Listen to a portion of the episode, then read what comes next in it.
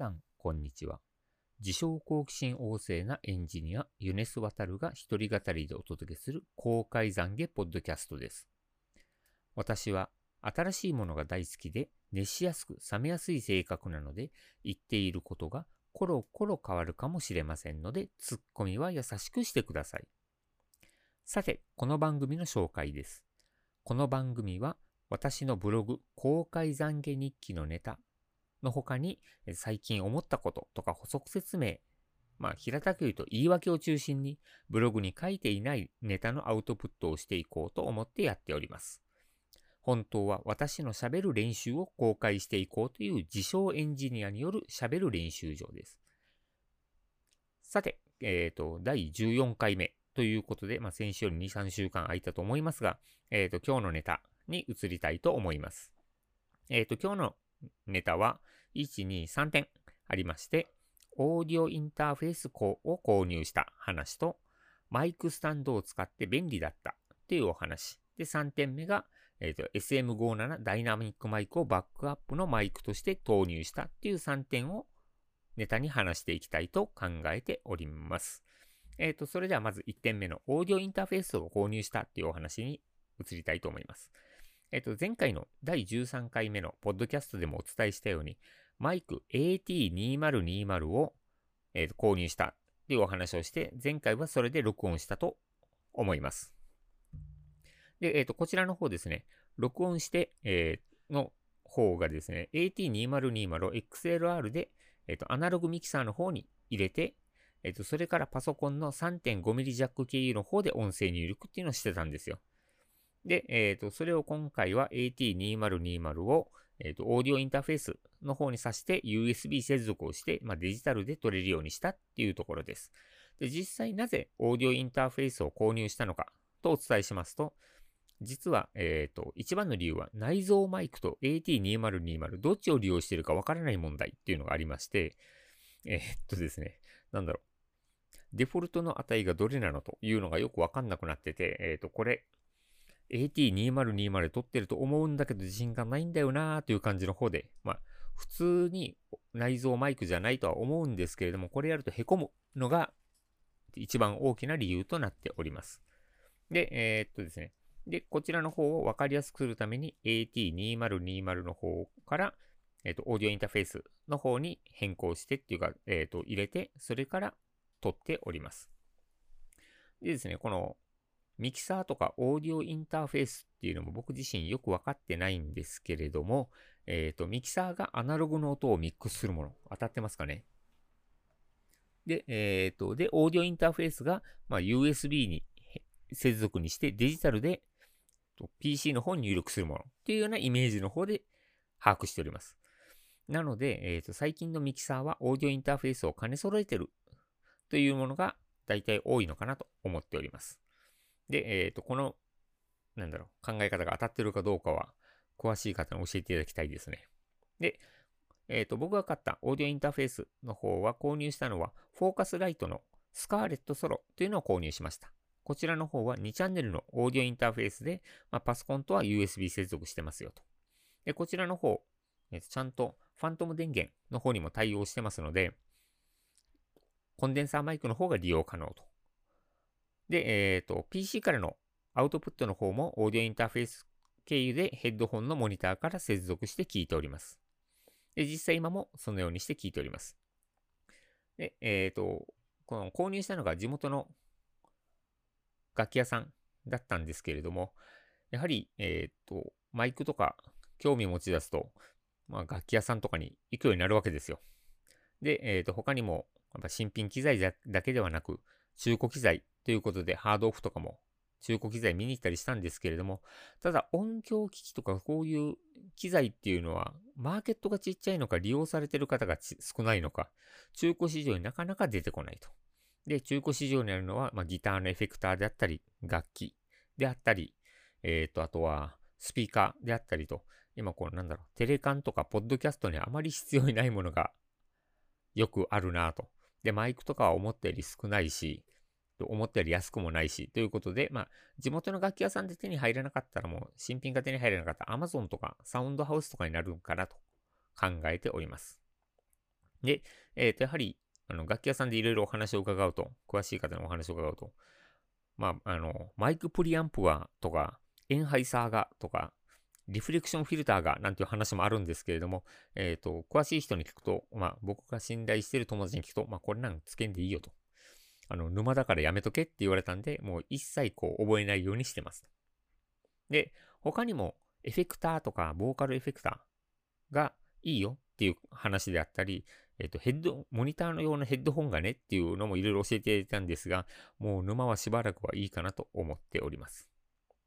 で、えっ、と、このオーディオインターフェースを利用して、まあ、今回のポッドキャストを収録するということにしております。やはり前回と何が違ったのかと言われると僕が自身がよくわかってないということがあります。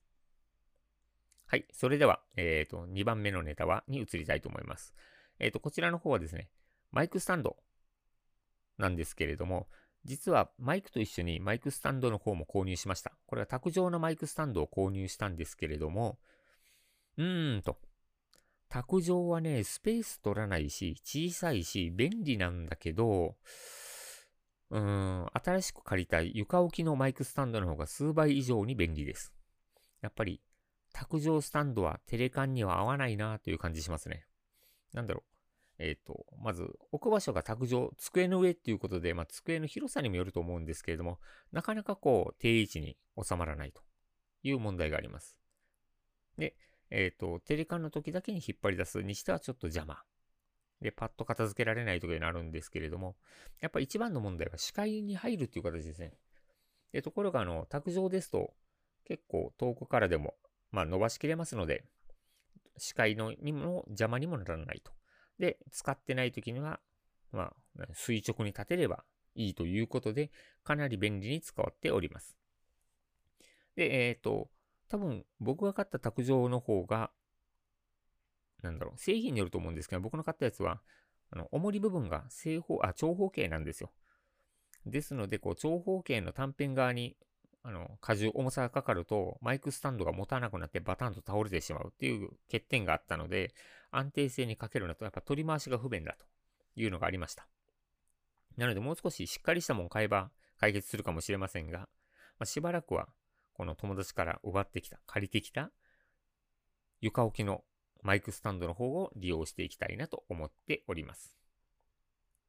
で、えっ、ー、と、他にもマイクアームもいいっていう噂もあるんですけれども、まあの、マイクアームも、は借りれなかったというか持ってないということで、卓上ではなく床置きのマイクスタンドの方をかっぱらってきました。で、えっ、ー、と、この、もし卓上化こう床置きかって悩んでる方がいらっしゃいましたら、床置きの方がおすすめした、いたします。もう僕両方使ってみて床置きがいいなと感じました。で、なので、えっ、ー、と、まあ、場所は取りますけれども、この機能的なことが数倍良くなったのが床置きになっております。でですね、それとは他に、えっ、ー、と、ダイナミックマイクの手話の SM57 っていうマイクもお借りして、こちらの方も使い始めましたが、まあ、ダイナミックマイクで SM57 なので、どちらかといえば楽器の音取りとかにはいいよと言うんですけれども、これをちょっと、まあ、ボーカルマイクではないんですけれども、こう収録用のマイクで使ってみようかなと思って今やっております。で、こちらまでは今のところ SM57 ではなく AT2020 で喋っておりますが、後ほどまた SM57 の音に変更してみたいと思います。ちょっと今から変更しますので、少々お待ちください。はい、こちらの方が SM57 ので収録してる音となります。あの、何度かこう収録したり聞いたりすると、どうしても SM57 の方がノイズが多いような気がする。あと、ボリュームの問題からちょっとこの辺のスイッチングというかミキサーのやり方がまだまだ慣れてないので、その辺で問題が出てるかなという気はします。ですので、一回こう、オーディオインターフェースに入れる前にミキサーでちゃんと音量調整した方が良さそうだなとは感じております。で、皆様のはどちらがお好きか、もしよろしければお教えください。で、こちらも同様に、あの、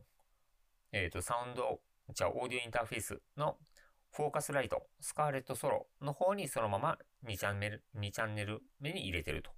いうことで、やっぱダイナミックマイクですので電源がいらないということで、XLR ケーブルと、えっ、ー、と、な、コンボ、コンボインターフェースっていうんですか、に直接挿すという形の方で、えっ、ー、と、こちらの方の収録をかけておりて、今は、えー、AT2020 のボリュームの方をゼロにしてるということにしてます。で、SM57、最初撮ったらもう音が小さすぎて撮り直しをしておりますが、やはりこちらの方は、まあ、マイクの特性なのか、ちゃんとミキサー、先ほどお伝えしたようにミキサーをちゃんとかまさなきゃいけないなという感じにしております。で、あの、ポップガードとかは、あの、AT2020 にはつけてるんですけど、SM57 にはつけてないです。ですので、まあ、ノイズとか、この辺の、なんだろう、ポップガードになるような、で、と除去されるようなものが、もしかすると今乗っかってるのかもしれないなと感じておりますが、まあ、それはかもですね。で、皆様はどちらの音の方が好きでしょうか？僕が聞いた感じ、まあ、買ったからなのか、AT2020 の方が私は好きだなと感じておりますが、こちらのマイクの方、SM57 の方も、まあ、万が一のバックアップマイクとしてはすごく優秀なので、まあ、しばらく利用し続けたいと思っております。それではまた AT2020 に戻してみたいと思います。はい。皆さんはどういう風に感じまったでしょうか？えっ、と、やっぱり SM57 の方がノイズが乗っかって、ホワイトノイズが乗っかってるっていうんですか？が多いような気がしました。あまあ、こちらの方は、後のボリューム調整とかはどうやってやろうかなという感じはしますね。まあ、あとは Adobe Audition で頑張るしかないのかなという感じはしてますが、まあ、やっぱり先ほども言ったと思うんですけれども、AT2020 の方が楽だなという感じですね。はい。で、えっ、と、で、じゃあ今週はちょっとマイクをですね、行ったり来たりして試してみましたということで、えっと、また来週、もしくは再来週あたり、この定期的にやるようにやっぱり勉強しないと、あ、じゃ勉強じゃないですね。やっぱネタを仕入れてちゃんとアウトプットしていかなきゃダメだなというのは感じましたので、もう少し短い単位でやっていきたいと思いますが、今週はここまでにしたいと思います。じゃあ、ポッドキャスト、えっ、ー、と、公開懺悔ポッドキャスト第14回目お聞きいただきありがとうございました。えっ、ー、と、この、ね、番組じゃないね。えっ、ー、と、この、なんだろう、僕の書いてるブログ記事の CM 入れ載せた。えっ、ー、と、https スラッシュ www.baras.org で、えっ、ー、と、ブログの方書いてますし、ポッドキャストの感想は、まあ、Twitter もしくは Facebook 等でメンションいただけるとありがたいです。それでは皆さんまた次回、どうもありがとうございました。